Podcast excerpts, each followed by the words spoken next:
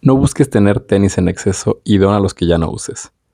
Este punto es básicamente continuación del anterior. Cuando una mosca se siente muy feliz por haber encontrado o logrado un tazón de chantilly para ella sola en la nevera abierta, se siente una mosca muy feliz, la más feliz del mundo. Ahora todo es perfecto. Lo ha conseguido todo. Tiene lo que todas las moscas quisieran y desearían. Esta mosca es la envidia de casi todo el mundo moscuno. Y no hay mejor mosca que esta de la nevera.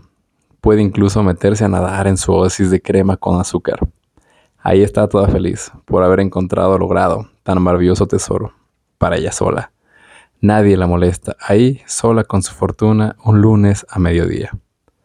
Ahora su vida es perfecta, después de haber buscado y trabajado por tanto tiempo. Esta mosca está tan feliz que se le ha olvidado todo. Come y come, bebe y bebe, nada y nada sobre su fortuna. Está empapada de riqueza, es la más privilegiada, está completamente borracha dentro de su tazón. Jamás va a acabarse tal festín. Obvio, no lo va a compartir con nadie. Las moscas que la observan, sedientas de calorías y llenas de envidia, son ahuyentadas y condenadas por esta mosca poderosa y feliz. No les da ni una pruebita y las corre rápido de su reino tazón. Ha bebido y comido tanto de su felicidad que se ha puesto obesa, soberbia, necia, narcisista y se ha hecho adicta a su tazón infinito. Algunas moscas amigas desinteresadas le dicen que salga de ahí, que está nadando en su perdición, pero la amiga mosca no las escucha y siente que le tienen envidia. La mosca feliz ha engordado mucho y sus alas ya no pueden volar. Están completamente endulzadas y aunque quisiera limpiarlas, ya no puede por sí sola. Necesita ayuda, necesita terapia, necesita salir de ese, de ese tazón pero no le permite la entrada a nadie, porque todos quieren su fortuna. Ya no confía en nadie, porque todos son unos pendejos, menos ella.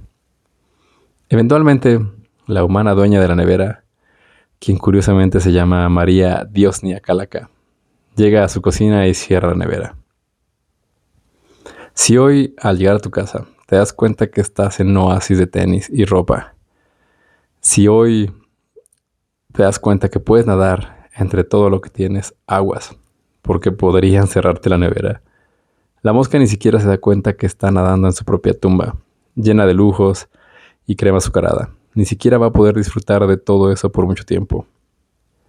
La mejor manera de disfrutar de tan maravilloso festín de calorías y pedacitos de plástico con una palomita para caminar es compartiendo. Ve y regala esos hermosos tenis que te lastiman y casi no has usado. Regálaselos desinteresadamente a alguien que los necesite, a alguien que los pueda usar más que tú.